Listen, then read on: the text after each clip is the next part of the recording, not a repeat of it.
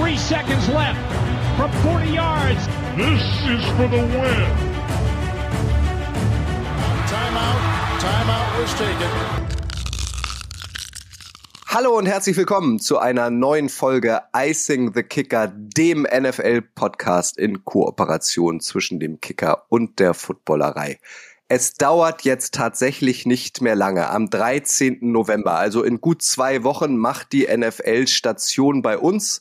In München steigt dann erstmals ein Regular Season Game der US-Liga in Deutschland. Das ist historisch. Dabei sind die Tampa Bay Buccaneers mit Tom Brady und die Seattle Seahawks. Die Vorfreude ist logischerweise riesig. Das wird mit Sicherheit eine große Party. Alles, was ihr zu diesem Spiel wissen müsst, erfahrt ihr natürlich hier in diesem Podcast. Also drückt am besten schnell auf Abonnieren. Heute geht es aber erstmal um NFL Week 8. Die steht nämlich an. Jetzt wir haben uns wieder die unserer Meinung nach spannendsten Duelle des kommenden Wochenendes rausgesucht und wollen euch in den folgenden Minuten gut auf sie vorbereiten. Wir, das sind heute Detti aus der Footballerei. Moin, Detti. Hallo, Kutsche. Es freut mich wie immer, dabei zu sein. Schuan aus der Footballerei ist auch dabei. Moin, Schuan. Moin, Kutsche. Schön dabei zu sein. Juhu. Uh, und Grille vom Kicker komplettiert das Ganze. Moin, Grille. Ich grüße euch. Servus. Wie immer bin ich gern dabei. Schön, schön. Heute Nacht geht NFL Week 8 bereits los. Thursday Night Football. Ihr kennt das. Einige von euch hören uns erst am Freitag oder am Samstag. Deswegen wollen wir nicht groß auf das Duell der Ravens bei den Buccaneers eingehen. Trotzdem ein schneller Tipp. Wie immer, wie geht das Spiel aus? Eurer Meinung nach, wer gewinnt? Wirklich zum Genießen waren die Thursday Night Games in den letzten Wochen ja nicht schuren. Was erwartest du heute Nacht? Also ich glaube, dass die Bucks in einer echten handfesten Krise sind. Also ich bin unheimlich äh, überrascht, wie müde, langsam und und und äh, ähm, ja uninspirierend das Spiel ist der der Buccaneers und die kommen, die werden Probleme kriegen äh, heute Nacht und ich glaube die äh, Baltimore Ravens werden 21-17 gewinnen beim Buccaneers und das wird nicht mal eine Überraschung sein, obwohl es eine Überraschung ist, aber ich glaube einfach, dass das dass das äh, ja, dass das äh, die Zeit ist jetzt der Buccaneers do or die. Absolut, da gehe ich komplett mit. Die Baltimore Ravens haben ja eh eine gute Saison drin, haben halt immer am Ende das nicht geschafft, die Spiele zu Ende zu bringen. Das haben sie jetzt letzte Woche wieder hinbekommen gegen Cleveland. Und bei den Bucks, du hast es angesprochen, letzte Woche elf Drives und davon nur ein Field Goal hinbekommen. Obwohl das ganze Personal für Brady da ist, die Defense gut aufgestellt ist. Also das ist schon erschreckend. Die stecken wirklich in der Krise. Da könnte das eine oder andere Tablet von Brady schon wieder fliegen. Oder, oder die O-Line wird zusammengeschissen. Das wäre ja auch nicht das erste Mal. Also, ich bin ein bisschen optimistischer, was die Buccaneers anbetrifft, weil ich mir einfach nicht vorstellen kann, dass das jetzt so weitergeht. Also, die Bucks haben jetzt vier der letzten fünf verloren, äh, spielen quasi ohne die komplette Secondary. Carlton Davis out, Sean Murphy Bunting out, Antoine Winfield out, Logan Ryan sowieso schon out. Also, das wird schon nicht einfach, wobei die Ravens natürlich jetzt nicht als Passing Offense bekannt sind. Aber ich glaube, wir könnten letzte Woche, Kutsche, war ja gar nicht so schlimm. Donnerstagnacht, da gab es ja ein, ein Feuerwerk an Punkten zwischen den Saints und den Cardinals. Ich glaube, wir werden ein High-Scoring-Game erleben und ich glaube schon, dass die Bucks, vor allem Chris Godwin, könnte ein großes Spiel machen. Ob es dann am Ende reicht, bin ich auch skeptisch, aber äh, die Ravens Secondary ist auch nicht gerade sattelfest. Sagen wir's mal. Schaut einer von euch sich das Spiel heute Nacht live an? Hm, Schweigen im Walde. Ich hab drei Kinder, ich muss auch mal schlafen. ich hab Kinder, ich muss schlafen. Ja, sage ist bei mir auch. Bei Grille auch. Und bei Kutsche auch keine Chance. Gut, heute Nacht eventuell nicht. Sonntag am Game Day, am NFL-Sonntag sind wir natürlich alle am Start, gucken live. Da kommt uns auch die Zeitverschiebung zugute. Allen NFL-Fans bekanntlich stellen wir von Samstag auf Sonntag die Zeit um. Bedeutet, dass am Sonntag alle Spiele eine Stunde früher als gewohnt losgehen. Das ist natürlich super. Das erste Spiel, das wir uns ausgepickt haben, das ist der Auftritt der Giants bei den Seahawks. Kickoff Sonntag schon um 21.25 Uhr unserer Zeit und es ist das Duell der beiden Überraschungsteams. Die Giants zuletzt viermal in Folge gewonnen, stehen jetzt bei einer Bilanz von sechs Siegen und nur einer Niederlage. Und die Seahawks sind tatsächlich aktuell an Position eins in der NFC West mit vier Siegen und drei Niederlagen vor den Los Angeles Rams, also vor dem Super Bowl Titelverteidiger und auch vor den 49ers und den Cardinals. Damit wären die Seahawks Stand jetzt in den Playoffs. Wer hätte das gedacht? Du, Detti? Selbstverständlich könnte ich sagen, wenn das nicht alles dokumentiert worden wäre, was ich in der Preseason über Seattle gesagt habe. Also ich habe ihnen sechs Siege vor der Saison gegeben und da wurde ich schon ausgelacht für. Äh, es gab ja auch hier die Division Preview NFC West. Da waren sich, glaube ich, äh, Daniel und André, Gruß, wie immer, einig, dass Seattle mit Ach und Krach vier Siege vielleicht zusammenstöpseln könnte. Also es, nee, also es hat mich schon überrascht. Es überrascht mich auch weiterhin. Vor allen Dingen das Spiel von Gino Smith. Da müssen wir, und es ist auch kein Flug mehr. Äh, schon, ich weiß, würde mich interessieren, was du dazu sagst. Es ist nicht fluky. Das ist jetzt über Wochen ähm, nicht nur die Completion Rate, weil die kann hoch sein. Das gab es in der Vergangenheit auch schon, dass du mal eine 70% Completion Rate hast, aber halt dann nur Dink and Dank Offense spielst, dich mit kurzen Pässen übers Feld bewegst. Aber da waren teilweise Dinger dabei in extrem enge Fenster, Woche für Woche. Das sieht gut aus. Und, Schuan, es ist ein Gino Smith Hashtag Revenge Game. Gino Smith wird von den Giants-Fans, glaube ich, immer noch gehasst, weil er derjenige war, er kann natürlich nichts dafür, aber der dieses Streak von Eli Manning beendet hat. Ben McAdoo, Grille, der Freund, der mal bei den Packers war und dann Head Coach bei den Giants, hat damals, war der Meinung, es wäre eine gute Idee, Gino Smith starten zu lassen und äh, Eli Manning ähm, ein Denkmal kaputt zu machen, so ein bisschen. Und das, da sind die Giants-Fans, glaube ich, immer noch sauer. Und da kann ja Gino Smith so richtig was dafür. Natürlich. Also das, ja, eben. das ist ein Quatsch. Aber, aber ganz ehrlich, wie verrückt ist die NFL-Saison? Also das ist wirklich, das ist ja das Paradebeispiel, diese Konstellation dieses Spiels von bei zwei Teams, die wir alle eigentlich wirklich am Bottom of the Food Chain gesehen haben. Und für mich ist das ja crazy, was die Giants da abfeuern, die aber wirklich on the edge leben. Die sind wirklich auch immer, hätten auch einige verlieren können ihrer Spiele. Viel, viel Glück. Dable hat das Glück des äh, Tüchtigen, sagen wir mal.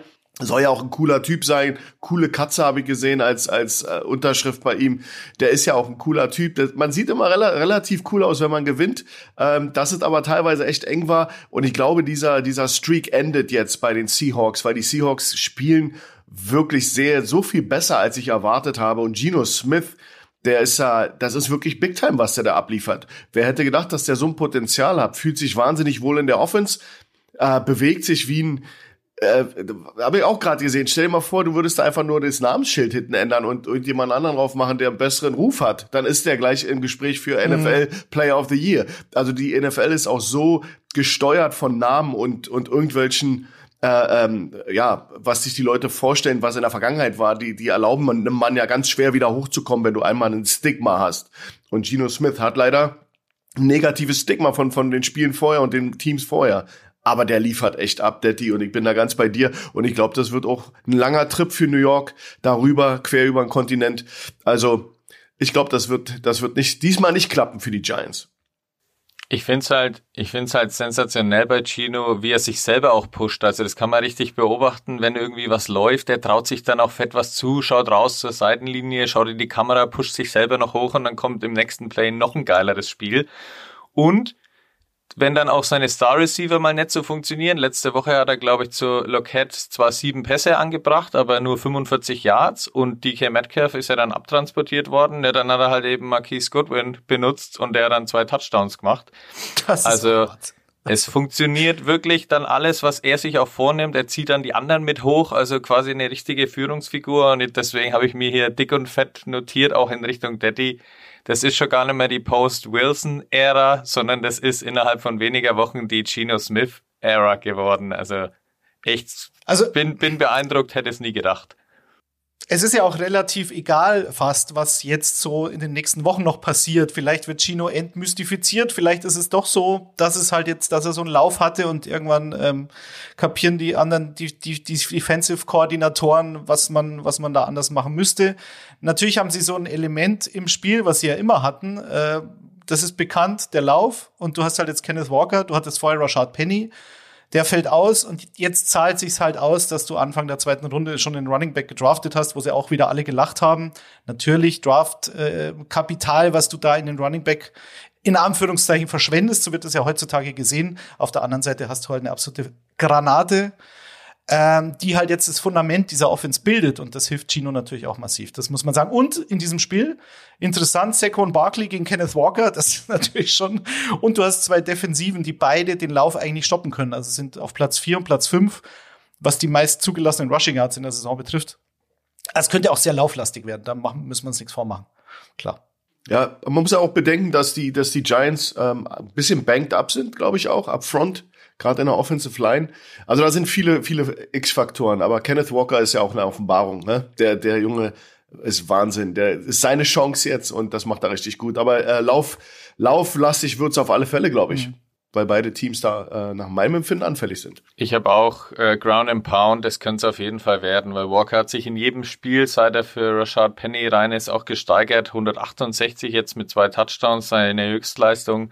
Und Saquon Barkley schafft im Schnitt immer über 100 Yards pro Spiel. Also auf die zwei Leute werden sie sich auf jeden Fall verlassen. Und natürlich Daniel Jones, dürfen wir nicht vergessen. Der läuft selber wie ja. ein Weltmeister, hat jetzt auch 100 Rushing Yards über Boden letzte Woche und ist damit der erste Quarterback, der das für die Giants schafft seit fast 100 Jahren, also 1934. gibt so eine Deep Stat, dass das irgendwann da mal jemand geschafft hat für die Giants. Also und und damals mit Lederhelm. Ja, ja ohne 1934 Schuhen, da waren wir natürlich schon dabei. Na klar. Da, und Günther, Günther Zapf hat schon die NFL kommentiert. genau, das hat Günther Zapf auf Tele 5 schon damals kommentiert.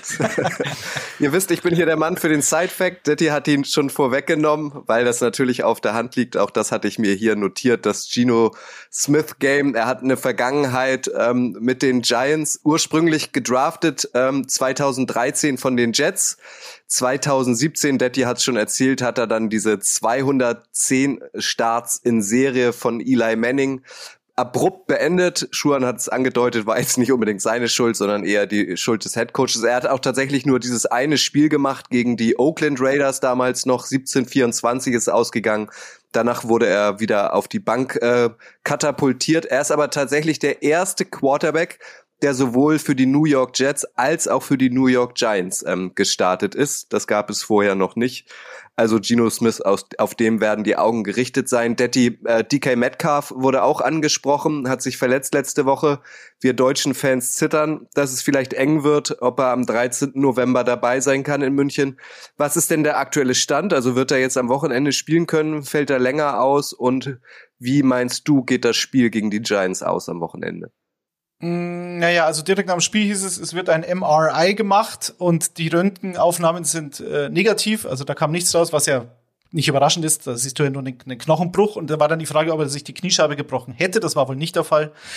Es ist irgendwas an der Patellasehne, aber kein Riss, weil sie gesagt okay, er wird nicht operiert. Das wäre eine Katastrophe. Also Patella ist immer ganz schwierig, ähm, da zurückzukommen.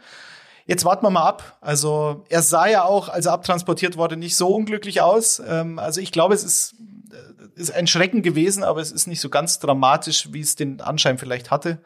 Ich bin zuversichtlich, dass wir ihn sehen. Es hieß sogar, er wäre zumindest am Trainingsplatz gestanden am Mittwoch. Also er wird sicherlich nicht spielen und er wird wahrscheinlich auch nächste Woche nicht spielen. Und dann schauen wir mal, ob wir ihn in München sehen. Mal, mal, mal gucken. Habt ihr gesehen, dass Marshall Lynch äh, in München war? Hat die Aufwartung gemacht und ist am, nee. am Nymphenburger Schloss rumgelaufen und äh, stark. Und dann hat er mit Claudio Pizarro in der Allianz Arena Späßchen gemacht. Also äh, der war schon mal da. Der hat schon mal vorgefühlt, was da so abgeht. Dein Ergebnistipp, Daddy? Ich sag 24-20 für Seattle, weil das wird wieder, wird schwierig, wie Schuhan schon sagt. Die Giants reisen quer durchs ganze Land und sind jetzt auch mal fällig das hat, sagt man seit Wochen, aber ähm, ich glaube, dass allein das Laufspiel der Seahawks gegen eine Defense, die sehr viele Mist-Tackles hat. Also sie haben, glaube ich, Inside-Linebacker Tay Crowder hat schon elf Mist-Tackles in der Saison. Also das ist eine Schwachstelle in der Defense und ich glaube, da werden die, da werden die Seahawks oft genug reinstechen, ab und zu bisschen Play-Action mit Gino. Ähm, dann könnte es auch ohne DK Metcalf reichen. Also ich sag Heimsieg. Ja, also ich denke auch, ähm, wie ich ja, also ich denke, es ist 27 zu äh, 24. Ich gehe auch immer mit einem richtigen Ergebnis dazu und äh, glaube, dass die äh, Giants auch, ja, dass all diese Faktoren, die du nennst, die, dass sie dazukommen und da macht auch die äh, DJ Metcalf keinen kein Unterschied. Also das ist für mich äh, ähm, einfach jetzt mal Zeit, dass die Giants äh, verlieren. Ist einfach ne, sie sind sie sind gut und Fighter und äh, Kämpfer und äh, aber sie sind einfach auch average. Von daher wird mal Zeit, dass sie dass sie die Wahrheit trifft und das Brett vor, die, vor, vor der Nase. Das wird passieren jetzt am Wochenende. Da sind wir uns ja schon wieder komplett einig heute gleich beim ersten Spiel. Also ich bin auch bei Seattle ganz klar. Die Laufverteidigung der Giants ist nicht gut und Kenneth Walker wird da reinrennen ohne Ende und Gino Smith noch ein paar Pässe verteilen und dann geht es auf jeden Fall. Ich bin bei 27, 21 für die Seahawks. Kutsche, go Giants. Ja, muss, oder? Sonst wäre es ja fast ein bisschen langweilig. musste, musste reinbrechen, ich, ja. Ich tippe auf die Giants. Der Hype ist real. 17-14. Gewinnen die Giants äh, dank eines Field Goals mit ablaufender Zeit. Ei, ei, ei. Letztlich ist es ja, also eigentlich egal, wer verliert, könnte man ja dann sagen, irgendwie, ne, war mal Zeit. Das lief irgendwie besser als erwartet. Deswegen, Klar. wenn ihr, Für beide, eben, wenn genau. ihr schon auf die Seahawks tippt, dann tippe ich halt auf die Giants.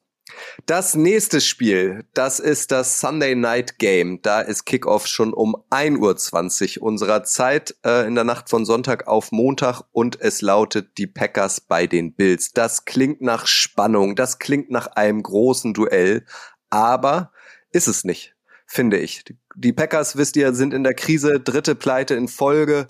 Aaron Rodgers, der amtierende MVP der NFL, ist aktuell nur ein Schatten seiner selbst, hat jetzt in der Pat McAfee Show vor ein paar Tagen seine Teamkollegen vor den Bus geworfen und gesagt, wer nicht leistet, der muss halt rausgeschmissen worden. Also es sind werden, es sind halt mal wieder alle schuld, nur nicht er selbst.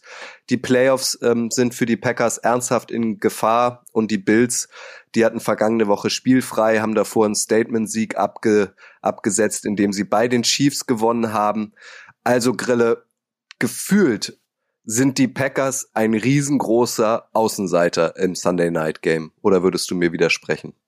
Wir werden das natürlich noch weiter ausführen jetzt gleich in den nächsten Minuten, dass da doch noch vielleicht irgendwie was gehen könnte, aber auf dem Papier muss ich dir natürlich recht geben. Das ist klarer Außenseiter. Ich meine, wenn du gegen Giants, Jets und jetzt noch bei den Commanders verlierst als Packers, dann äh, hast du ja auch keine andere Berechtigung als als klarer Außenseiter da nach Buffalo zu fahren in dem in dem ausgeflippten Haus bei denen, wo wieder die Fans die Tische davor wahrscheinlich zusammenhauen.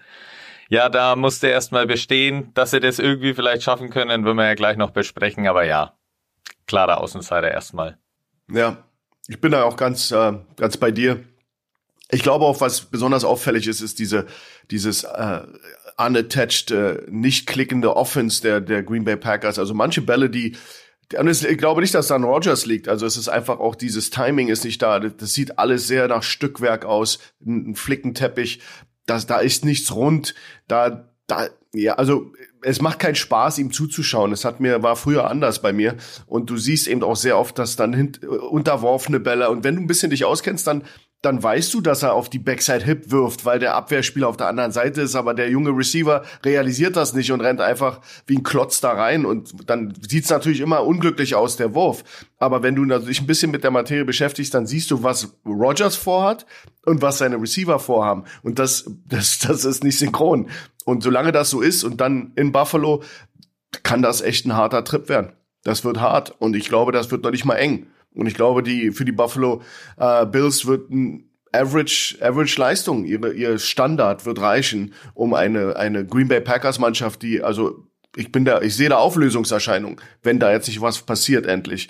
Und das wird dann nicht mal eng. Ja, also ich bin dabei wirklich bei 34, 17 für die, für die Bills. Also ich habe bei den bei Rogers habe ich immer so ja, war hatte ich keine große Meinung zu ihm als Typ. Ich fand ihn jetzt nie sonderlich sympathisch, aber er war halt was mich immer fasziniert hat, dass er egal was passiert um ihn rum, also er hat halt immer so eine brutale Ruhe, so eine gewisse Arroganz auch auf dem Platz auf, ausgestrahlt. dass er ja komm, bleibt ruhig, relax, ist ja ne, war ja ein bekannter Spruch von ihm. Relaxed, wir haben das schon im Griff. Das Gefühl habe ich jetzt eigentlich das erste Mal in seiner Karriere nicht mehr. Und wenn du dir das äh, letzte Woche gegen Washington anschaust, das Spiel, das war wirklich brutalst. Du hast ähm, das erste Mal seit 1999 haben sie kein einziges Third Down verwandelt. Konvertiert. Äh, 0 zu 6. Mhm. Also sechs Third Downs, kein, keins äh, in neues First Down verwandelt. Sie haben diese O-Line-Probleme. Bakhtiari hat letzte Woche nicht gespielt, davor ist er immer rein, dann wieder raus. Also es ist, da gibt's auch keinen klaren Plan. Ich meine, man kann es halt nicht ändern. Der, der Spieler ist nicht fit und jetzt aber schon seit, seit gefühlt zwei Jahren. Ähm, das ist ein Riesenproblem, dass diese O-Line nicht steht. Das war ja auch immer eine Stärke in den letzten Jahren von, von Green Bay dann hast du eine Offense, die nicht funktional ist, weil sie keine Identität hat. Also du hast halt zwei geile Running Backs, da sind sie eigentlich alle einig, weil sie es schon gezeigt haben, mit dem gleichen Coaching-Staff und hast aber AJ Dillon, der seit Woche eins quasi unsichtbar ist und Aaron Jones, der halt, weiß ich nicht, letzte Woche 17 Mal einen Ball berühren darf. Und der aber dann zwei Touchdowns macht. Das ist für Fantasy super. und sagt, naja, so schlimm ist es ja nicht. Aber da könnte ja noch viel mehr gehen. Und du hast äh, junge Receiver, wie, wie ähm, Kutsche schon angesprochen hat, die vor den Bus geworfen werden und speziell in dem Fall Romeo Dubs, weil es kann um keinen anderen gegangen sein. Mit diesem Pat McAfee, diese Pat McAfee-Auftritte finde ich auch fürchterlich. Das haben wir jetzt auch schon seit einem Jahr und jedes Mal kommt er dahin, äh, flätzt sich ins Sofa und lässt da halt da so ein Take raus, wo er andere Leute irgendwie vor den Kopf stößt, in welcher Form auch immer und um welches Thema auch immer es geht. Er ist ja da sehr weit gefächert, was das betrifft. Ähm, und jetzt sind es halt die eigenen Teamkameraden. Das ist halt das Schlimmste. Und natürlich, Romeo Dubs hatte, glaube ich, zwei Drops, schlimme Drops auch im, gegen Washington, hatte dann so eine, so eine tiefe Route, die er läuft, wo er dann, glaube ich, eine Post läuft und aber ähm, eine Corner hätte laufen sollen, eine Corner Route und, und Rogers wirft dahin. Da war nur grün und er läuft aber quasi in den einen tiefen Safety rein. So. Und das sind halt so Misskommunikationen, die du mit, mit Rookie-Receivern hast. Und äh, Rogers mochte Rookie-Receiver noch nie. und aber selbst Davante Adams oder Jordy Nelson hatten als Rookies diese Drops. Das ist ja jetzt nichts Neues. Aber es geht ihm halt tierisch auf den Sack, Aaron Rodgers. Und das merkst du halt und das strahlt auch aus. Und solange diese Offense keine Baseline hat mit dem Laufspiel, haben sie halt die Probleme, die sie jetzt haben. Weil sonst könntest du das irgendwie kaschieren, tun sie aber nicht, weil auch das Playcalling schlecht ist.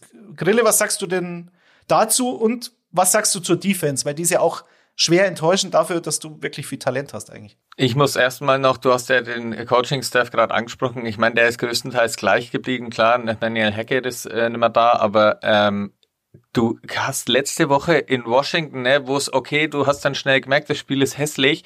Dann machst doch auch selber hässlich und lass doch Dylan und Jones mal laufen. Aber die haben in dem ganzen Spiel zwölf Carries bekommen zusammen für 38 Yards. Also da frage ich mich dann auch, warum wird es von außen nicht anders kommuniziert? Dann müssen wir halt irgendwie erster und zweiter mal nur laufen und dann vielleicht mal einen Pass einstreuen. Das war viel zu wenig. Dann ist Aaron Jones halt, du hast die zwei Touchdowns angesprochen, die hat er ja auch über Pässe gemacht. Klar, weil er wahrscheinlich der mit Abstand beste Receiver aktuell ist, weil Sammy Watkins, der ist letzte Woche auch noch nicht rund gelaufen, der war irgendwie halb, halb damisch übers Feld hinkend unterwegs.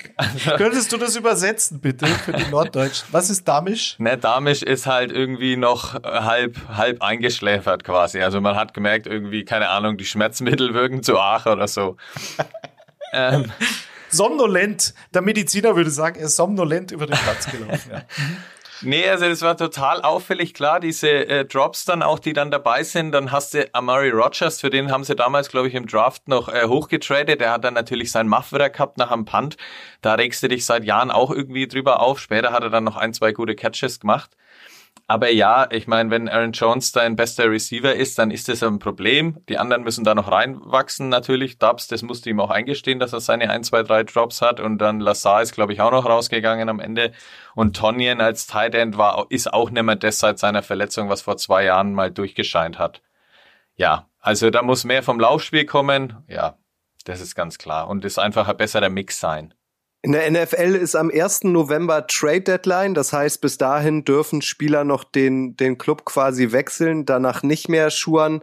Ähm, meinst du, dass die Packers auf der Position des Wide Receivers bis dahin noch aktiv werden? DJ Moore geistert äh, durch die Gerüchteküche, der Receiver der Panthers. OBJ Odell Beckham Jr. ist nach Kreuzbandriss wieder annähernd fit. Jerry Joydy wurde äh, am Flughafen in New York gesichtet. Alle ganz aufgeregt, der Receiver der Broncos. Meinst du, die Packers machen noch was? Also Joydy war am, am Flughafen. Äh, Jerry Judy war, war am Flughafen, das weiß ich ja. Ähm, OBJ, ich glaube nicht, dass da jemand auf dieses Schiff jetzt geht. Also das, das zieht sich wie ein roter Faden durch alle Phasen des Spiels. Das ist einfach kein gutes Team im Moment. Also über Special Teams, über Defense, da sind so viele Dinge, die einfach fundamental schlecht, schlecht ausgeführt werden. da, da, also da müssen sie OBJ in Gold aufwiegen oder keine Ahnung, dass der da hingeht. Also der hat ja auch kein Interesse auf ein sinkendes Schiff zu gehen, ja. Aber ich glaube, dass ich bin mir gar nicht so sicher, wie aktiv die, ähm, die Packers da werden. Ich, ich kann das gar nicht einschätzen, ob die den, dem Druck von Rogers jetzt, äh, die haben ja immer standgehalten, äh, dem, dem Druck von Rogers und haben ja eigentlich gemacht, was sie wollten über Jahre und ihn nicht supported mit Receivern. Warum sollten sie es jetzt machen? Also meine Frage ist immer, werden sie jetzt versuchen, sich weiter zu verbessern? Matt LaFleur müsste man mal auch, auch zur, zur Disposition stellen, nicht als Coach und, sondern als was er da macht. Was macht er da? Hat er das im Griff? Sind da viele Dinge, die er übersieht? Äh, und so eine Sachen. Also internally kannst du ein bisschen noch was machen, aber in der Free Agents jetzt, bevor die Tür, Türen äh, sich schließen, es, sie werden, sie werden angeraten, das zu machen. Ob sie das jetzt machen, da kann ich diese Organisation, gerade die Packers, ganz schlecht einschätzen. Das ist Hast du Hoffnung, schwierig. Ja, ich, ich wollte es gerade ansprechen. Ich habe seit Jahren Hoffnung, aber die ist auch seit Jahren immer kleiner und ich sag, die machen natürlich wieder nix. Ähm, weil das ist einfach so. Man hofft drauf und man denkt seit Jahren, ey, vielleicht da und der ist am Markt. Oder letzte Woche haben wir es ja schon, glaube ich, hat es Michael angesprochen mit, Rob, Rob, mit Robbie Anderson. Er wird von der Seitenlinie rausgeschmissen. Ich hoffe mir, hey, da muss sofort einer vom Front Office da anrufen, auf dem seinem Handy in der Kabine. Ja, einen Tag später ist er natürlich dann zu den Cardinals gegangen. Es ist so, also da ist die Hoffnung bei mir zu Ende wirklich. Das müssen sie irgendwie mit dem Personal hinkriegen, das sie da haben. Und ja, das ist schwierig. Und mal schauen, was jetzt da rauskommt in Buffalo. Vor allem der Daddy hat sie gerade schon angesprochen über die Defense, müssen wir auch noch ganz kurz reden. Wir haben vor der Saison darüber gesprochen, das könnte auf dem Papier eine der Top 5 Defenses sein und die Namen sind auch geil, aber die schaffen das nur in Phasen. Letzte Woche haben sie Teile Heineke fast komplett ja rausgenommen, das Passspiel. Dann läuft es aber über den Lauf wieder nicht mehr. Dann Jay Alexander, das war der einzige eigentlich gute Konstante, der hat noch gar keinen Touchdown zugelassen. Der lässt dann letzte Woche in einer wichtigen Phase dann den einen Touchdown dann eben zu, rechts hinter in die Endzone.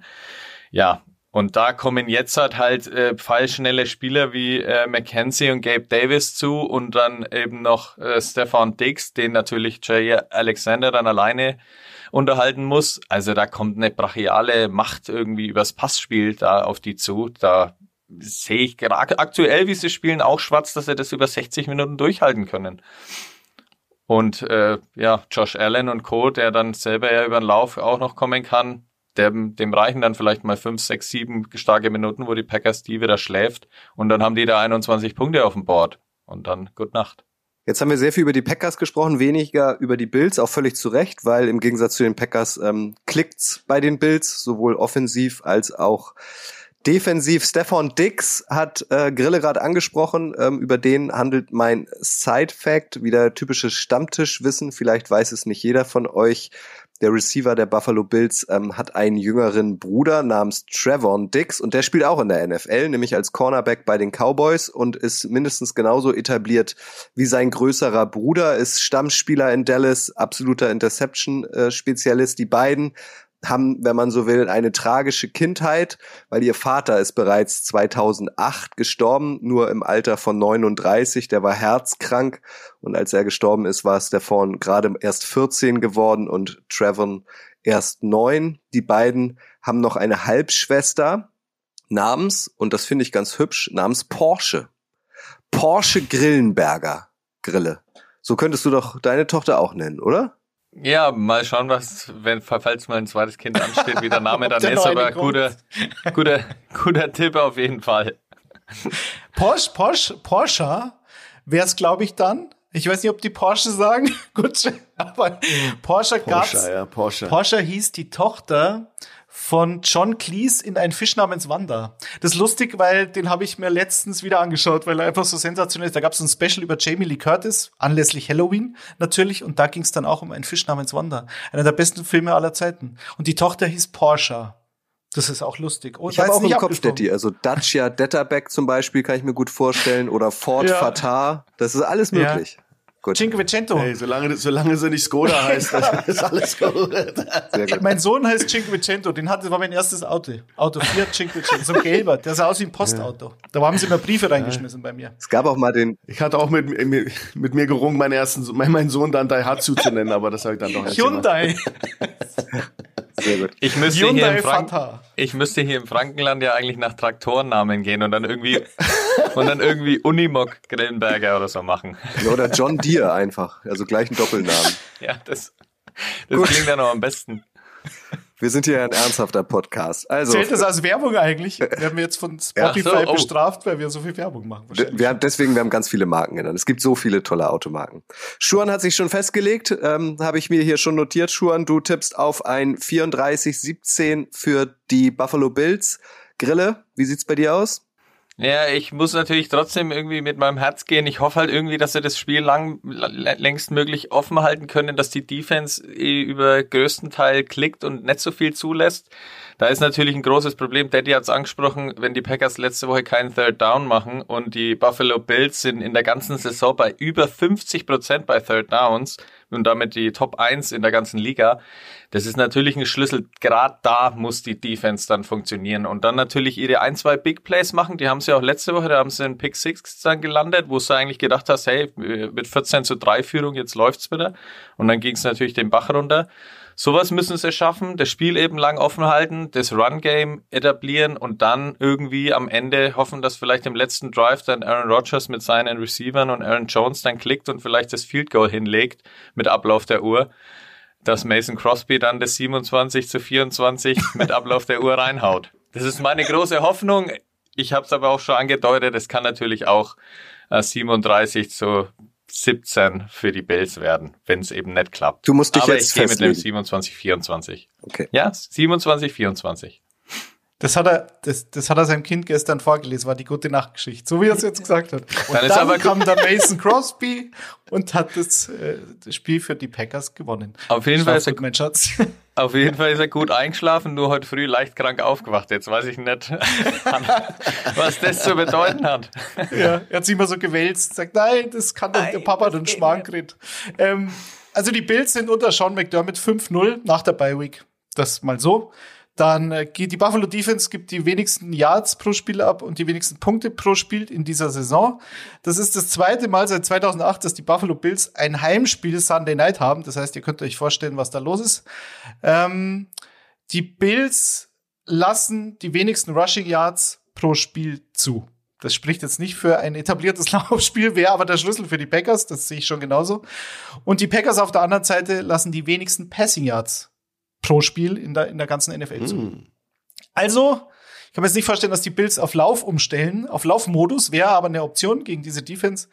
Ähm, ich sage 28 zu 18 für die Bills, weil die Packers in den letzten drei Spielen 17,7 Punkte pro Spiel im Schnitt machen und die Bills 28,3 und deswegen 28, 18. Ich hatte kurz die Befürchtung, Daddy, dass du jetzt auf ein 0 zu 0 tippst nach, dein, nach deinen Ausführungen. Deswegen tippe ich auf ein 0 zu 0. Ja, Okay. Ja, genau. Das Gute Gute ist, Nacht, äh, es-.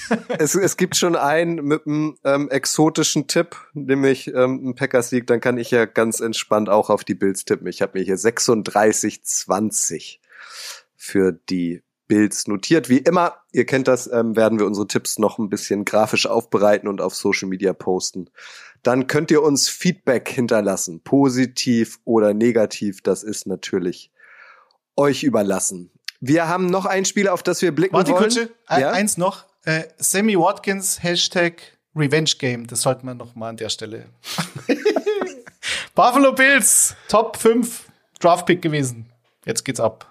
Oder auch nicht. Mal schauen. Also noch ein, ein Fantasy-Tipp durch die Blume an euch. Ja, Wenn ihr äh, Sammy Watkins habt, stellt ihn Ein auf. Desperation Flex-Tipp für Fantasy Football vielleicht. Und wenn ihr an Revenge Games glaubt, Ja, auf jeden Fall. auf jeden Fall.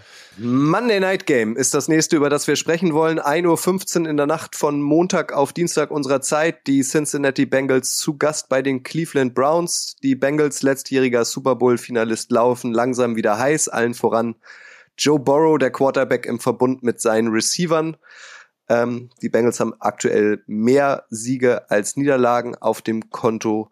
Noch spannender finde ich aber den Blick eigentlich auf die Browns. Die stehen bei 2 zu 5, haben viermal in Folge verloren, trotz Nick Chubb, dem überragenden Running Back, trotz auf dem Papier hochtalentierten Spielern. Eine weitere Pleite und für die Browns wäre die Saison gefühlt eigentlich schon gelaufen, Schuan, oder? Nach fünf Niederlagen, ich weiß gar nicht, ist das nicht schon fast der Todesstoß? Das, also das ist, glaube ich, dann so die, das ist so diese Klippe. Ähm, sechs sowieso, aber fünf, ich glaube ganz selten, dass da irgendjemand irgendwas erreicht hat mit fünf Niederlagen auf dem Konto zu der Zeit. Aber man muss dazu sagen, Cleveland, äh, ich, äh, ich, ich, ich ich finde, die, die Bengals werden im Moment sehr, sehr, sehr hoch gehandelt. Die, die haben jetzt sich sozusagen gefangen und ist wieder everybody's äh, darling. Aber wenn du dir anschaust, was sie machen und wie sie aufgestellt sind, dann ist das doch sehr eindimensional, was sie da spielen. Und ich glaube noch immer nicht ganz an Joe Burrow und, und äh, an, an, an, dem, an, an den Angriff. Der ist für mich ein Angriff, der ist stoppbar, der ist auf alle Fälle und ist bewiesen worden, dass er stoppbar ist. Und ich glaube, Cleveland hat die Waffen. Die sind natürlich sehr enttäuschend dieses Jahr, auch in der Abwehr. Und ähm, ist ein Team, was auf, auf alle Fälle nicht ihr Potenzial ausspielt. Ähm, Brissett ist, ist da sicherlich nicht der, der das Problem. Ähm, viele enge Kisten, viele äh, dumme Sachen, die da passiert sind, zieht sich wie ein roter Faden durch ihr Spiel. Ich glaube, die sind Cleveland, die sind besser, als sie eigentlich äh, sich darstellen im Moment. Und da kann ich ganz alleine dastehen mit der Aussage. Aber ich glaube, und das ist mein Upset-Game dieses Jahr, äh, dieses, diese Woche, ich glaube, die werden die Cincinnati Bengals schlagen, weil die einfach ist zu einfach. Atlanta letzte Woche hat äh, One-on-One außen auf den Außenbahnen gespielt. Das kann Burrow finden und das kann Burrow werfen. Besonders auf seinen Homie von LSU. Und das ist passiert letzte Woche. Und, äh, und dann äh, Cleveland wird das sehen, Cleveland wird adjusten und ich glaube, da ist noch nicht äh, die letzte Messe gesungen bei diesem Spiel. Also ich denke, Cleveland wird das reißen können, besonders weil es zu Hause ist und weil Cincinnati für mich overrated ist. Das ist so der Begriff, der mir einfällt. Also was du was du natürlich zum einen schon mal sagen musst, Grille, Gruß an dich. Ich weiß, du bist ja auch ein Cineast. Äh, warum, wenn ich ein Primetime-Game an Halloween habe, wieso findet das nicht in Chicago statt? Weil Michael Myers kommt aus Illinois, Haddonfield, da muss doch, das muss doch eine Bank sein. Es kann doch nicht sein, dass ich dann nach Ohio gehe. Aber okay, Ohio auch schön herbstlich wahrscheinlich mit, den, mit den Blättern, die da fallen. Und es ist halt der Battle of Ohio. Deswegen ähm, würde ich zum einen Schuhen statistisch äh, untermauern. Die Cleveland Browns haben von den letzten acht Spielen sieben gewonnen gegen die Bengals. Letztes Jahr gesweept, die Bengals. Äh, seit 2018 sieben von acht Siegen. Also die, die, dieses Team, was ja diese Identität jetzt auch schon seit ein paar Jahren hat, mit diesem Run-Game, mit diesem, auch mit Baker Mayfield, war ja auch nicht anders. Ähm, und Nick Chubb ist jetzt auch schon ein paar Jahre da. Also das liegt den Bengals offensichtlich nicht. Und ich glaube auch, dass diese Defense in Cincinnati da immer noch anfällig sein wird.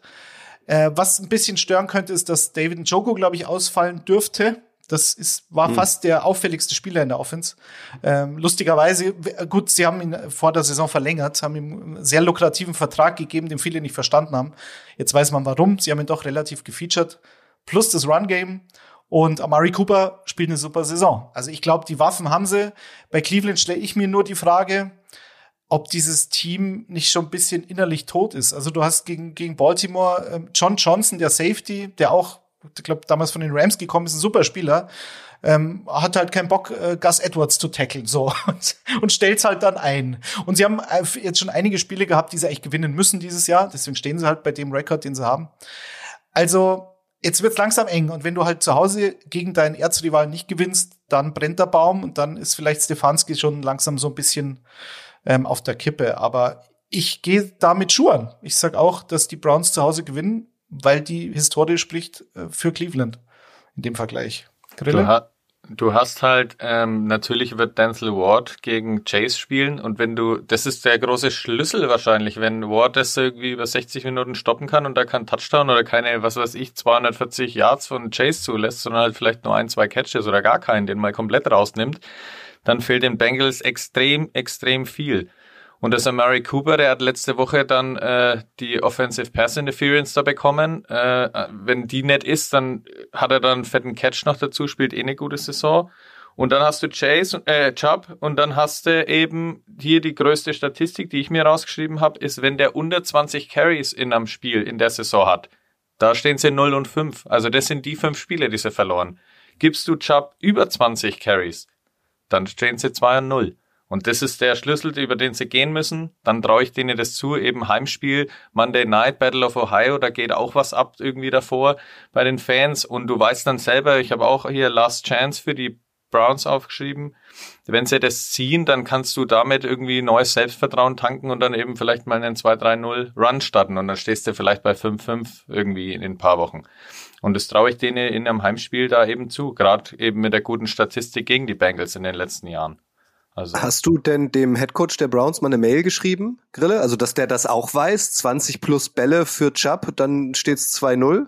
Ich hab's, ich, ich hab's auf jeden Fall oft gelesen, auch in meinem Forum äh, jetzt noch reingegangen. Da sind sie dann auch irgendwie die ganze Zeit quasi, hey, hallo, macht das bitte, hoffentlich, hoffentlich, hoffentlich über 20.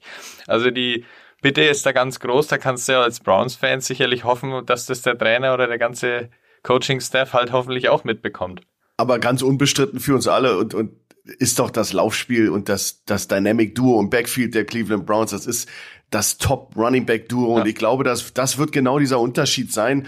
Äh, Bengals sind nicht keine räudige Defense, da müssen wir auch mal äh, von ausgehen, aber dieses dieser Style, den sie jetzt laufen müssen und der Griller gebe ich dir voll recht, die müssen jetzt mal wirklich das, wenn das Spiel ugly ist, dann sollen sie es auch ugly spielen, dann sollen sie einfach den Ball äh, den Running Backs geben, die sind die sind überproportional einfach äh, besser als das meiste, was in der NFL rumrennt. Warum nicht nicht diesen dieses äh, Rennpferd nutzen? Und dann öffnen sich natürlich auch auch Sachen. Das ist ja dieses alte abgedroschene Klischee Laufspiel öffnet Passing Game, aber das ist so wahr und das hilft natürlich auch einem Quarterback wie Brissett und anderen Leuten, die äh, auch ein Titan, der dann vielleicht fehlt mit mit äh, mit ihrem äh, äh, der wirklich sehr auffällig war, ein Doku, der der natürlich jetzt überall fehlt, weil der war für mich schon gerade in den in den Money Down Downs ein ganz wichtiger Mann.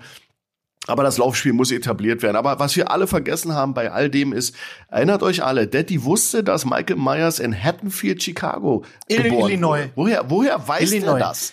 Naja, also das ist erschreckend. Ja, ich weiß, aber das, das ist natürlich, also diese Franchise, diese Halloween-Franchise, die ist natürlich, ich meine, Grille, man sieht's im Podcast wieder schlecht, aber Grille hockt hier mit dem Star Wars-Pulli. Ich könnte ja auch mit Michael Myers-Pulli hocken. Also nicht, weil er so ein netter Kerl ist, aber das, dieser Film, es ist einfach ein Klassiker. Also ja, das nicht alle zwölf, die es davon gibt, aber das ich habe die auch gesehen, aber ich weiß nicht, wo der geboren Haddonfield, ist. Illinois, das steht, das steht da immer. Der steht aber, ganz genau. Okay. Genau. Ja, also, ja, schick, also das verstehe ich nicht. Alle nicht Teile brauchst du auf jeden Fall nicht anschauen, aber den Klassiker schon. das muss man echt nochmal festhalten. Der von uns jetzt oder von euch schon oft angesprochene Njoku, der Titan der Browns, der könnte auch einfach eine Hauptrolle in Star Wars haben, finde ich, oder? Klingt auch so wie so ein Bösewicht von irgendeinem Planeten. Ey, also ja, wenn du Fall wenn du David Njoko in ein in Michael Myers Maske reinsteckst und den Blaumann anziehst, dann ist es der imposanteste Michael Myers äh, Darsteller ever. Also das, der Typ ist ein Kühlschrank. So, da kriege ich schon Angst, wenn ich es mir vorstelle. Ich habe natürlich auch hier zu diesem Spiel wieder Stammtischwissen für euch, ähm, aber das geht ein bisschen weg vom Spiel. Deswegen würde ich einmal das abschließen wollen. Euren konkreten Ergebnistipp hätte ich jetzt gerne. Schuan. Cleveland 23, Cincinnati 21. Äh, ich sag Cleveland 30, Bengals 27. Ich bin bei Cleveland 28 und die Bengals, die funktionieren diesmal nicht, die kommen vielleicht auf 17. Oh Gott, hm. alle auf die Browns, meine Güte. Also Cincinnati gewinnt 41 zu 13. Gut. ich setze natürlich auf die Bengals, weil die, ja, ähm, die Passempfängerwaffen, die Joe Burrow hat, ähm, die sind, die sind zu gut. Ich entscheide mich für ein 30 zu 20 für mhm. die Bengals. Mal gucken. Wahrscheinlich sehe ich diese Woche ganz schlecht aus im Vergleich zu euch. Aber mhm. Detti, wer hätte schon gedacht, dass die Washingtons gegen die Green Bays gewinnen, oder? Ja, Washington Football Team for Life. Und du, und ich wollte ja gar nicht, aber du hast es eingefordert, dass ich ein Upset. Und dann hab, kam der aus der Hüfte raus. und ich wollte, tut mir leid, Packers, aber es war ja. Ja, fast aus Versehen eigentlich. Ja. Daddy, du warst ja richtig. Ich war in der Woche davor, du hast es ja angesprochen, ich war in der Woche davor richtig. Ich habe es mich nur nicht getraut. Damit Weil, warst du aber nicht richtig, wenn du sich das ja, nicht ja, Aber du hast es angesprochen. Du hast es schon im Kopf gehabt, ja. ja. Die Chats bei den Packers. Also ich habe es euch angedroht, noch zwei äh, Stammtisch-Wissenssachen. Äh, äh, Stammtisch-Wissen eins, einer, ein sehr prominent, also es gibt ja, alle NFL-Teams haben ja prominente Supporter. Und der prominenteste Supporter der Bengals ist ein gewisser George Clooney. Der ist nämlich aufgewachsen in Kentucky an der Grenze zu Ohio. Sein Vater hat bei einem TV-Sender in Cincinnati gearbeitet. Deswegen George Clooney, wenn ihr ihn im, ähm, im Kino oder zu Hause seht, denkt immer dran, der ist großer Cincinnati Bengals-Fan und Stammtischwissen 2, der allererste Deutsche, der in der NFL gespielt hat, der war für die Cincinnati Bengals aktiv. Der gute hieß Horst Mühlmann. Ab 1969 hat er für Cincinnati als Kicker die Schuhe geschnürt. Der war vorher Profifußballer, war der erste Bundesliga-Torwart von Schalke 04, ist dann in die USA gegangen, hat bei den Kansas City Spurs gespielt. Dort wurden NFL-Scouts auf ihn aufmerksam. Er hat fortan die Sportart gewechselt und war sogar so gut, äh, dass er zweimal den goldenen Schuh als bester Kicker der Liga verliehen bekam. Bis heute hält er noch äh, Kicking-Rekorde für die Bengals, war der erste Spieler nach dem Zusammenschluss der AFL und der NFL, dem das Kunststück gelang, in drei aufeinanderfolgenden Spielen jeweils ein Field Goal aus über 50 Yards zu verwandeln. Also erster Deutscher in der NFL war bei den Bengals und George Clooney ist Hardcore-Fan. Vielleicht könnt ihr das ja mal an der ein oder anderen Stelle bei einem netten Footballbier platzieren. Upset Picks ist das Stichwort. Unsere Abschlussrubrik.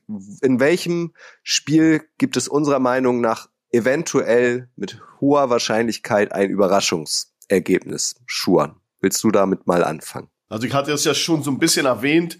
Also ich glaube, Cleveland wäre ein Upset für, die allgemeine Stimmung. Ich glaube, Cleveland wird Cincinnati schlagen. Ich gebe aber noch andere Beispiele. Ich denke, äh, die, äh, die Jets wären New England schlagen, ob, obwohl sie ihren Running Back verloren haben, weil die, äh, die New England Patriots einfach äh, ich habe wieder das Gefühl, dass da äh, im, im, Angriff niemand weiß, was da wirklich passiert. Da war es sehr, sehr komische, äh, äh, äh, ähm, da waren sehr komische Interviews nach dem Spiel, nach dem Wechselspiel zwischen Zappi und und äh, Mac Jones. Und ich glaube, jetzt ist Mac Jones announced worden als Starter für diese Woche. Und da, äh, das ist so ein bisschen äh, Chinese Fire Drill, was da gerade passiert. Und für mich äh, hat kein Hand und Fuß, obwohl man ja nie gegen Belichick äh, wetten sollte. Aber ich glaube, die Jets, äh, obwohl Brees Hall raus ist, wir, wir werden es trotzdem äh, machen, weil sie einfach einen stingy Lauf haben, super Defense und ähm, die werden sich da nach langer, langer Zeit mal nicht, nicht das, äh, die Butter vom Brot nehmen lassen. Und ein anderes, ein anderes, eine andere Option ist noch, das dritte Spiel ist, dass ich glaube, dass Baltimore Tampa Bay schlagen wird. Aber das hatte ich, glaube ich, auch schon erwähnt. Das sind die drei Upsets, die ich mir vorstellen könnte. Ähm, hm. Ich gehe mit den Cardinals. Ich glaube, die Cardinals schlagen die Minnesota Vikings in Minnesota und da die Minnesota Vikings bei 5-1 stehen, wäre das schon ein, wär das schon ein Upset. Upset, das würde schon zählen, glaube ich. Ähm, die Cardinals kommen jetzt aus so einem Mini, aus einer Mini-Bye-Week raus, die Vikings kommen aus einer tatsächlichen Bye-Week raus. Die Vikings haben bis auf einmal im Primetime, da sind sie wieder gecrumbled, vor allem den Kirk Cousins. Ansonsten spielen sie eine relativ souveräne Saison, so sehr unter dem Radar, finde ich. Also es ist so, ach so, was, die Vikings stehen 5-1, ah, habe ich gar nicht mhm. mitbekommen. So, und sind aber jetzt, glaube ich, schon zwei Spiele plus diesen Tiebreaker vor den Packers in der Division. Also ähm, ich mache es für Grille und für, für den Bächle. Ich gehe mit den Cardinals, weil die Cardinals haben mir gegen die Saints das erste Mal in der Saison gut gefallen. Wenn die das jetzt einigermaßen noch schaffen, nicht immer diese erste Halbzeit oder das erste Viertel komplett zu verschlafen, dann ist es eine sehr potente Offense, vor allem mit die Andrew Hopkins. Du hast ja Rondell Moore auch noch, darf man nicht vergessen, der war relativ äh, unsichtbar ähm, gegen die Saints, aber das ist ja auch ein absoluter Playmaker. Ähm, Zach Ertz und eine Defense, die sich findet und die vor allen Dingen gegen die Saints sehr viele Turnover generiert hat. Und ich glaube, das könnten sie auch gegen die Vikings schaffen. Eine Opportunistic Defense, sagt man, glaube ich, schon. Das, das brauchen ja. sie natürlich, ja. Ist ja, ist ja schön, weil äh, ich habe die NFC North ja schon auch ein bisschen abgeschrieben, aber durch meinen knappen Packers-Sieg bei den Bills und deine Vikings-Niederlage sind ja die Packers dann schon wieder fast dran nach der Woche. Ja, apropos ich bin gute aber, Nachtgeschichten. ich bin aber beim Upset mal ganz woanders. Ich wage mich hier mal was, was gar keiner am Zettel hat. Natürlich ist es auf dem Papier auch ganz klar die Geschichte, aber vielleicht ist das eben das, was, wo, es dann dran scheitert. Und zwar, dass die immer noch ohne Niederlage dastehenden Philadelphia Eagles mal von den Steelers irgendwie eine überraschende Abreibung bekommen. Also, das die Steelers müssen es da schaffen, das Spiel eben, haben wir jetzt heute schon ein paar Mal thematisiert, hässlich zu machen. Ansonsten, dann Pickett muss halt irgendwie seine Fehler weglassen, wird aber immer noch abgefeiert. Ich habe da ganz lustige Memes gesehen, irgendwie, der kann gerade machen, was er will und trotzdem sagen alle, hey, du kommst aus Pittsburgh, du bist einer von uns. das ist ziemlich witzig, aber wenn er seine Fehler abstellt und dann eben Deontay Johnson und äh, Claypool da ein paar Mal findet und Najee Harris, das ist immer noch ein wenig so unterm, unterm, unter den Erwartungen, der muss da halt auch mal explodieren. Ja, und dann irgendwie da so eine Überraschung landen, die irgendwie gar keiner einen Zettel hat. Das ist in der verrückten Saison, wo ja schon so viel passiert ist, warum nicht mal sowas? Deswegen gehe ich hier mal mit den Steelers. Und George Pickens nicht vergessen. Der ist ja auch, ähm, ja. wird immer mm. besser, der Rookie, ja. Steelers Eagles übrigens auch ähm, einen historischen Hintergrund. Die haben sich mal für eine Saison irgendwie, ich glaube, so im Zuge nach dem Zweiten Weltkrieg zusammengetan und waren dann die Steagles. Stiegels Gab's ja. tatsächlich mal. Könnt ihr, könnt ihr mal nachlesen. Das heißt, das ist auch ein Revenge-Game. Irgendwie. Ja, dann so generell. Definitiv. Die gesamte Woche 8 ist ein Revenge-Game. Ich habe mich. Ähm, das muss, muss in den Titel, Kutsche, auf jeden Fall. Hashtag Revenge Noch für einen anderen Upside-Pick äh, entschieden, wo ich mich freuen würde, dass wir uns vielleicht nochmal die Zeit nehmen, um darüber äh, ein bisschen länger zu sprechen. Und zwar, auch wenn sie so bilanzmäßig besser dastehen als ihr Gegner, ähm, würde ich sagen, es wäre eine Überraschung, wenn die Colts gegen die Commanders gewinnen. Colts, da ist eine Menge los. Ähm, Vielleicht habt ihr es mitbekommen, Matt Ryan wurde gebencht, also wieder ein Quarterback-Veteran, der in Indie gescheitert zu sein scheint. Carson Wentz hat es nicht richtig hinbekommen, Philip Rivers auch nicht so richtig. Und da darf jetzt, Detti sagt, er wird Ellinger ausgesprochen, aber ich finde es einfach schöner, ihn Sam Ehlinger zu nennen. Also Sam Ehlinger darf sich da jetzt als Quarterback versuchen, war ein Sechstrunden-Pick im NFL-Draft 2021 war bei den Texas Longhorns äh, am College und darf sich jetzt erstmals versuchen. Und ich glaube, das geht besser als erwartet. Und deswegen werden die Colts mit Sam Ehlinger gegen die Commanders gewinnen, die gerade aus einem Sieg gegen die Packers kommen. Schuan. Ähm, Colts hatten lange Andrew Luck als Quarterback. Der ist dann von heute auf morgen gefühlt in Rente gegangen, wollte nicht mehr und auch wenn das jetzt schon Jahre her ist, hat man das Gefühl, von diesem Schock haben sich die Colts irgendwie nie erholt, oder? Sehe ich genauso. Das ist, das scheint so ein Bruch in die Franchise gekommen zu sein. Und ich sehe das genauso. Das war ja damals ein großer Schock für die Indie, Indie-Gemeinde und für alle, die da attached sind zu dem Programm. Aber ich würde grundsätzlich als Überschrift für, über deine Thesis jetzt oder deine These, die du gerade in den Raum gestellt hast, sagen, never bet against Heineke. Ähm, der, der, der Junge ist eben für mich ein X-Faktor im Moment. Der spielt, der spielt für was. Der, der hat schon immer, ähm, ich erinnere an den Touchdown in den Playoffs, wo die die die Pylon da sich sich äh, erlaufen hat. Ich glaube, die Commanders haben jetzt so ein bisschen Blut geleckt und ich glaube und ich kann da nicht auf einen auf einen äh, auf einen Quarterback wie Ehlinger, Ellinger äh, wetten, der jetzt sein erstes ersten Pro-Start macht mit seinem ersten Pass, auf den warten wir ja noch, auf den ersten Pass von ihm in einem, in einem echten Spiel. Ähm, das ist ein ganz schön, ganz schöne, ganz schönes Gewicht für den jungen Mann. Ähm, ich bin mir sowieso nicht sicher, wie, wie, wie ich bewerten soll, die, das Benching von Ryan.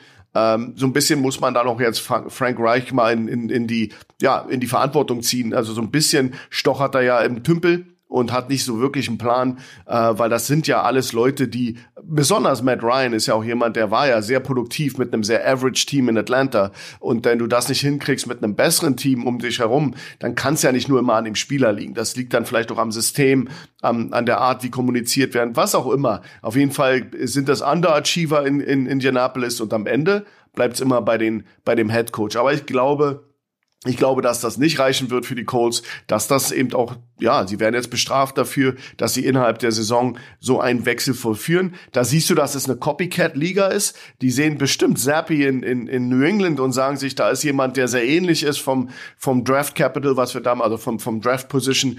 Ah, vielleicht können wir das ja auch machen, weil Zappi challenged Mac. Ja, das muss man ja, Mac Jones ist gechallenged in, in New England und ähm, Zappi macht das ganz okay und ich glaube, da, da, das ist so der, der, der, Hoff, der Hoffnungsschimmer oder der Funke, den sie hoffen, dass der kommt äh, wie in New England. Aber das, das, da werden sie leider bitter bestraft werden. Ich muss an der Stelle auch nochmal über Frank Reich, der hat ja selber dann erklärt, als er Matty Ice dann gebencht hat, dass er, dass ihm versprochen wurde, quasi, hey, du hast eine gute O-Line und du, du kriegst noch ein gutes Laufspiel daneben und nichts davon funktioniert.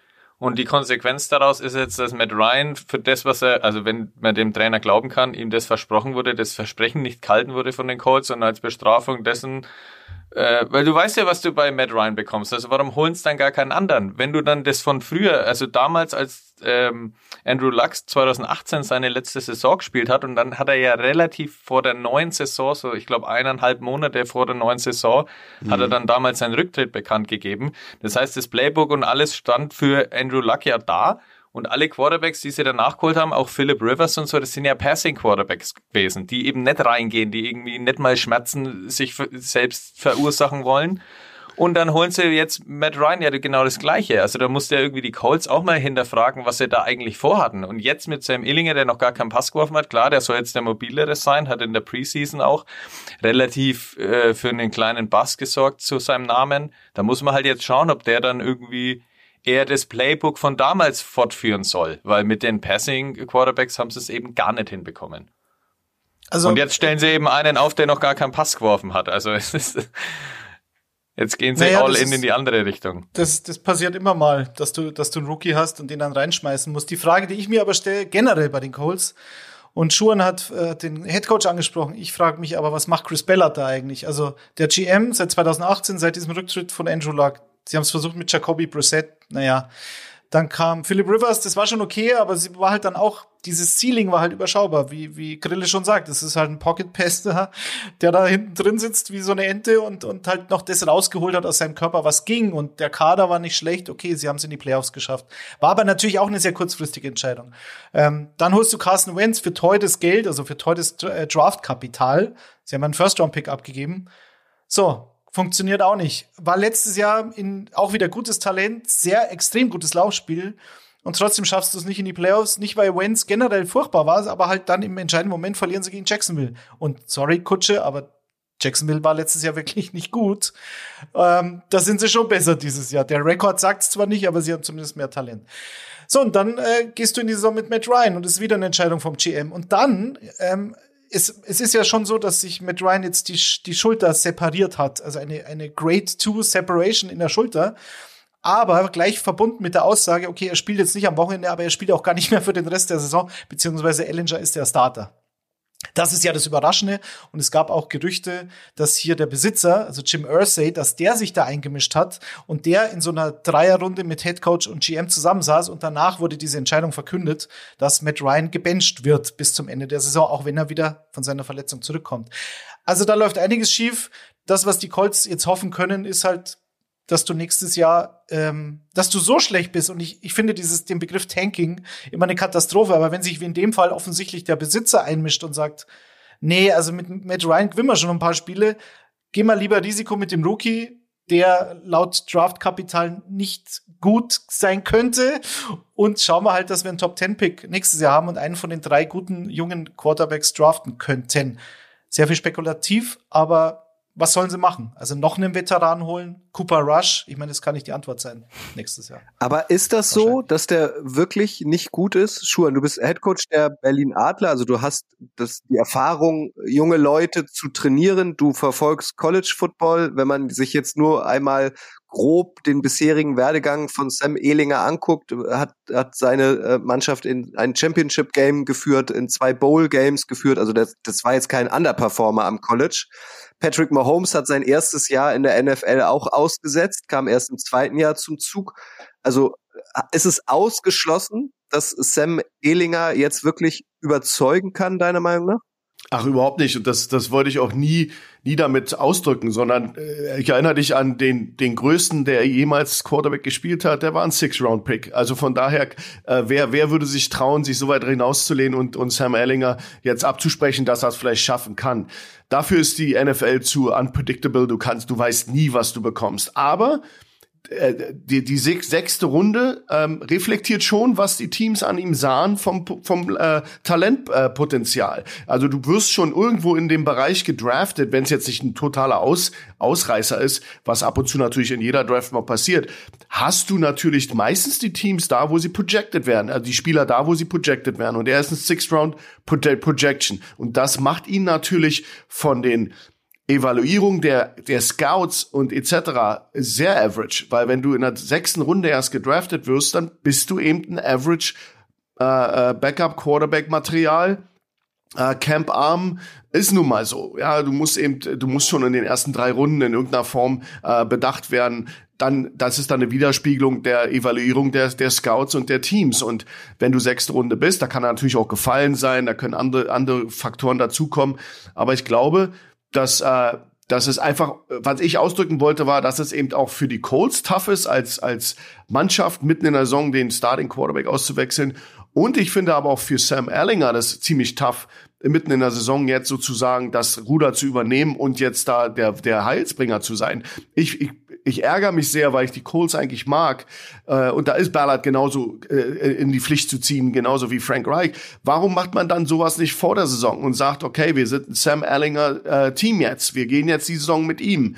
Da, weil, weil Grille das richtig gesagt hat. Du weißt doch, was du von Matt Ryan bekommst. Das ist doch nicht, ist doch kein Wunder. Und du hast genau das bekommen dieses Jahr, weil schau dir die Spiele an. Das ist Matt Ryan, das ist, was du kriegst. Ja, du kriegst nicht einen, einen Läufer, der Spielzüge extendet. Du kriegst eben einen starksigen äh, Spieler, der sehr ähnlich ist vom, wenn rennt, von, von Tom Brady. Ja, die, die sind eben sehr starksig mit irgendwelchen Knee Braces. Das weißt du. Deswegen für Sam, Sam Ellinger, aber ihn abzuschreiben überhaupt nicht. Der hat Talent. Überhaupt gedraftet werden in, in der NFL ist ja schon ein, ein Ritterschlag. Also von daher wird der schon Potenzial haben. Wo war der Bailey Zappi? Wo war der gedraftet worden? War doch auch irgendwo in der sechsten, fünften Runde. Von daher ist das alles immer eine Reflexion der, der Bewertung der Teams. Ähm, und dann ist die Erwartungshaltung natürlich dementsprechend äh, Kutsche. Aber ich würde den nicht abschreiben. Jeder hat eine Chance. Ich hatte auch, weil ich ihm gesagt habe, okay, man vielleicht äh, ähm, ähm, installiert man Ellinger jetzt und sagt, okay, wir wissen nicht, was dabei rauskommt, weil wir eben eine, eine Evaluierung des Talents haben und der ist halt nur in der sechsten Runde gepickt worden. Und es kann natürlich auch komplett in die Hosen gehen. Der Benefit wäre aber dann, wenn das so kommen sollte, dass wir dann relativ hoch nächstes Jahr draften würden und dann eben die Chance auf einen von diesen Top-Talenten ähm, ähm, aus dem, aus dem äh, College haben, äh, aus, von Ohio State, von Alabama, Bryce Young, CJ Stroud. Solche Leute uns dann und dann dieses Thema ein für alle Mal erstmal für die nächsten Jahre geklärt sein könnte. Noch eins zu Jim Bella Zeit übernommen hat, 2017 ähm, ist Ellinger jetzt der äh, neunte Starting Quarterback und äh, Jalen Hurts, weil ihr beide Grille und Schuhan das angesprochen habt, mobile Quarterbacks würden dieser Offense vielleicht auch ganz gut tun. Jalen Hurts wurde zweimal äh, von, von Bellard nicht gedraftet in der zweiten Runde 2020. Da hatten sie, glaube ich, zwei Second-Round-Picks. Also ich meine, das kann man mhm. im Nachhinein immer sagen, da hättet ihr ihn haben können, ne, und so, aber ist halt Fakt. Gut, wir schauen natürlich ganz genau hin, was Olle Ehlinger äh, dann so abliefert in, in, in, seinem, in seinem Debüt. Nächste Woche Donnerstag gibt es die nächste Ausgabe Icing the Kicker. Da schauen wir dann auf NFL Week 9 und den Wochenende, das, äh, den Donnerstag darauf. Da werden wir dann in aller Ausführlichkeit natürlich euch auf das Deutschlandspiel vorbereiten. Das allererste Deutschlandspiel der NFL in der Geschichte, Grille. Es ist bald soweit. Bist du heiß? Ja, also jetzt ganz langsam geht's los. Ich habe es seit einer Woche, glaube ich, so richtig im, äh, im Kopf drin, dass das jetzt wirklich ums Eck ist, quasi das Spiel. Also der Hype, der Hype ist real. Bist du im Stadion? Ja, ich hoffe doch. Ja, ohne Kicker kann ja keine Mannschaft gewinnen. Ja, eben. Und wenn nicht, dann ist er davor. Wenn nicht, stehe ich da vor rum, genau, genau. und halt meine Kickerfahne hoch. Kurzer Trip von Nürnberg. Ja. Gut, also wie angedeutet, äh, wir werden euch natürlich dann äh, mit allen News und Infos zu diesem Spiel in den kommenden Wochen versorgen. Mehr denn je drückt auf Abonnieren, wenn euch dieser Podcast gefällt und äh, drückt vor allem auf Abonnieren, wenn euch Schuren gefällt, weil das ist wirklich so Schuren. In den letzten Tagen haben mich verstärkt Nachrichten erreicht. Ach, diesem Schuren, dem höre ich so gern zu. Kann der nicht noch mehr machen? Das ist jetzt nicht abgesprochen, das ist tatsächlich so. Das ist, das ist meine Barry White Stimme. ja, ja, ich bin hübscher Kerl, ich weiß. Die werden alle so. wuschig. Ja. Schon, die werden alle wuschig.